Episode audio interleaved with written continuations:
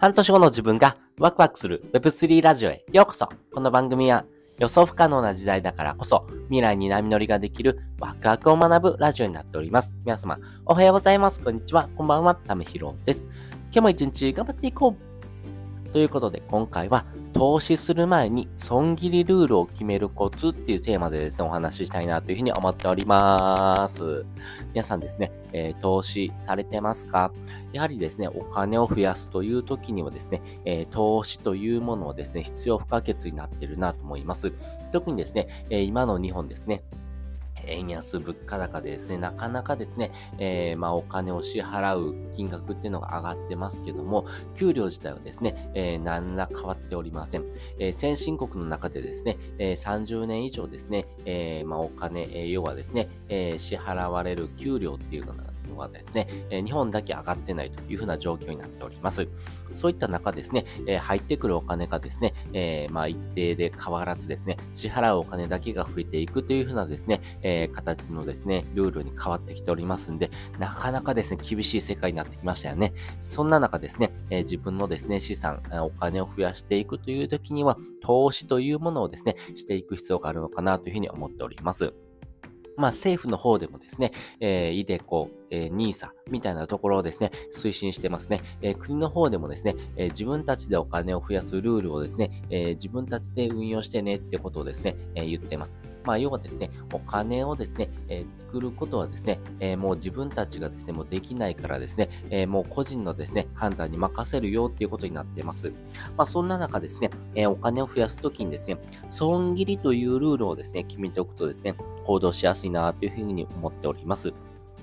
なぜならですね、コンコルド効果っていうのをですね、脱出することが大切だからかなというふうに私は考えております。えこのコンコルド効果なんですけども、投資した金額とですね、時間はですね、もう取り戻せないので、投資が失敗だと思ってもですね、これやめられない状態になってしまうというものですね。なので、えー、まあ、ドツボにはまるみたいな感じですね。そんな状態になってしまうとですね、もう取り返しがつかないので、え、そういった状況をですね、脱出するためにですね、え、損切りのルールというのをですね、あらかじめ決めておくっていうのが一番大事かなというふうに思っております。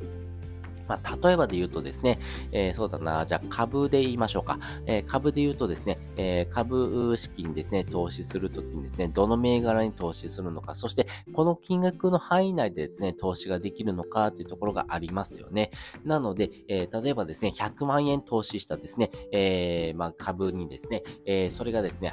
えー、半分のですね、50万円になったとしましょう。この50万円になった時にですね、いや、でもやっぱりですね、投資してですね、半分になったけども、これから上がるかもしれないと思って持っておくのか、えー、50万円半分になったらやめようっていうふうにですね、決めておくかによってですね、えー、その損切りをしてですね、また新たにですね、その戻ってきた50万円で何かできるのかどうかみたいなところをですね、決めておくのがいいのかなと思ってます。やっぱりですね、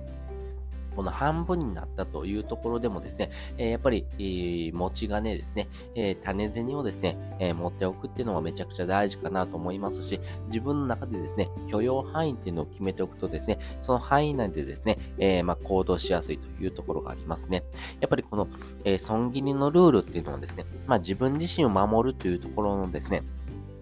まあ、ルールになってきますし、まあ、その範囲内でですね、どうやって遊ぶのか、どうやって行動していくのかっていうところをですね、あらかじめ決めておくとですね、えー、まあ、ドツボにはまりにくい。まあ、要はですね、えー、パチンコとかですね、競馬とかですね、まあ、そういったですね、えー、まあ、ギャンブル的なですね、投機と言われているものにですね、えならないためにですね、投資というふうなですね、考え方の中でですね、自分がどうやって行動できるのかっていうところをですね、決めておくのがいいかなと思いますし、この投機と投資のですね、違いというところをですね、自分の中ではっきりと持っておくとですね、これがギャンブルになっていくのか、まあ一発逆転でですね、えー、投機的なですね、お金になってしまうのか、それともですね、えー、長期的に、そしてロジカルにですね、えー、これは投資としてですね、判断できるのかっていうところのですね、違いはですね、大きくですね、あなたのお金、資産がですね、変わってきますんで、そのあたりをですね、考えた上で行動しておくっていうのがですね、めちゃくちゃ大事になってくるんだろうなっていうふうに考えております。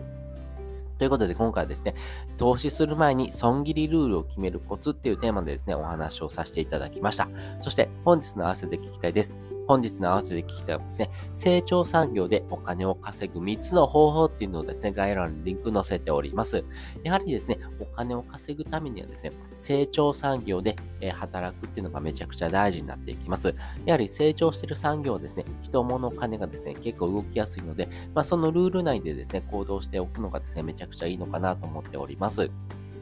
じゃあ今どういうふうなですね、産業が成長産業なのかっていうとですね、やっぱりですね、仮想通貨、NFT ー、NFT、DeFi、 GameFi とかですね、まあそういった Web3 の世界はですね、もう完全に成長産業かなというふうに思っております。まあその中でもですね、えー、まあ NFT はですね、ちょっと今冬の相場に入ってますんで、まあそこ以外のですね、えー、部分でですね、えー、行動しておくっていうのがめちゃくちゃ大事かなと思いますし、えー、成長産業でお金を稼ぐ3つの方法ですんで、まあ3つのですね、え、方法をですね、え、私なりにですね、考えた内容をお話ししておりますんで、よかったらですね、え、どんな方法があるのって思った方はですね、覗いてもらうとですね、何かのヒントになるかもしれません。ということで、本日もですね、お聴きいただきましてありがとうございました。また次回もですね、よかったら聞いてみてください。それじゃあ、また。